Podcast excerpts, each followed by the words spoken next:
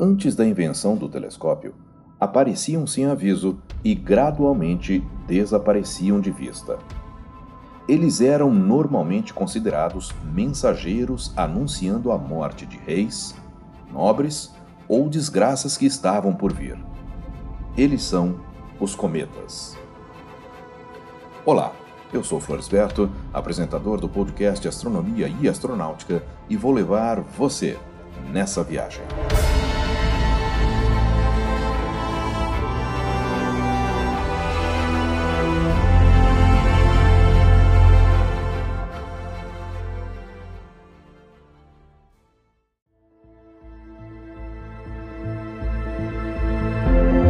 Palavra cometa é originada da palavra do latim cometes, que vem do grego come, que significa cabeleira da cabeça. Aristóteles descrevia os cometas como estrelas com cabeleira. Um cometa é uma mistura sólida e de forma irregular de dois terços de gelo e neve e um terço de poeira rochosa. Quando uma dessas gigantescas bolas de gelo, chamada núcleo, ultrapassa a órbita de Marte, se aproximando do Sol, é afetada pelo calor. O núcleo varia em dimensões de 100 metros a 40 quilômetros. A neve superficial se transforma em gás que, junto com a poeira que se desprende, forma uma coma ou cauda, que nada mais é do que uma nuvem em expansão que pode ter muitas vezes o diâmetro da Terra. A cauda tem, em geral, 100 milhões de quilômetros de comprimento. Os cometas são popularmente conhecidos como bolas de gelo sujo. Eles possuem uma grande variedade de períodos orbitais, variando de poucos anos a centenas de milhares de anos, e acredita-se que alguns passaram apenas uma única vez no sistema solar interior, antes de serem lançados no espaço interestelar. Cerca de 400 cometas retornam em menos de 20 anos e são descritos como de período curto. Até 2005, haviam 3.648 cometas conhecidos. Os cometas são classificados em periódicos quando possuem órbita elíptica bem alongada e geralmente voltam à vizinhança solar em períodos inferiores a 200 anos. Os nomes desses cometas começam com a letra P ou de um número seguido da letra P.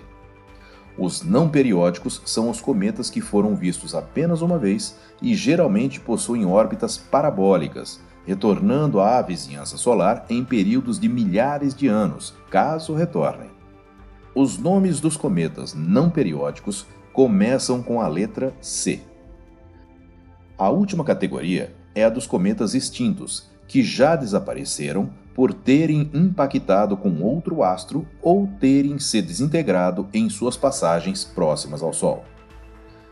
Os núcleos dos cometas estão entre os objetos mais escuros do sistema solar.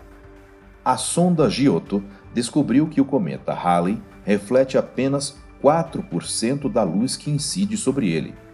E a Deep Space descobriu que a superfície do cometa Borrelly reflete entre 2,4% e 3% da luz incidente sobre ele. Como comparação, o asfalto reflete 7% da luz incidente da Terra normalmente são débeis e só observáveis com um telescópio.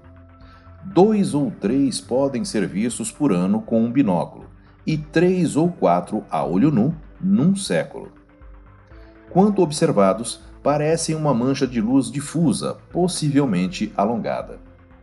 Como resultado da perda de gases, os cometas deixam uma trilha de detritos sólidos atrás de si. Se o caminho do cometa atravessar o caminho da Terra, então naquele ponto provavelmente haverá uma chuva de meteoros à medida que a Terra atravessar a trilha de detritos.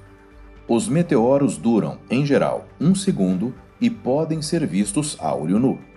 Durante o ano, ocorrem cerca de 20 chuvas de meteoros.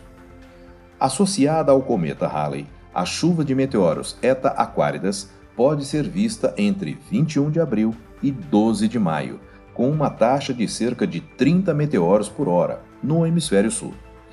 Outra chuva de meteoros associada ao cometa Halley é a Oriônidas, que ocorre entre 15 e 29 de outubro e que tem uma taxa de 40 meteoros por hora no hemisfério sul. O radiante fica na constelação de Órion. Desde 1978, 10 missões foram destinadas aos cometas, sendo que a maioria foi destinada a estudar o cometa Halley. Eu sou Florisberto, produzi e apresentei este podcast Astronomia e Astronáutica.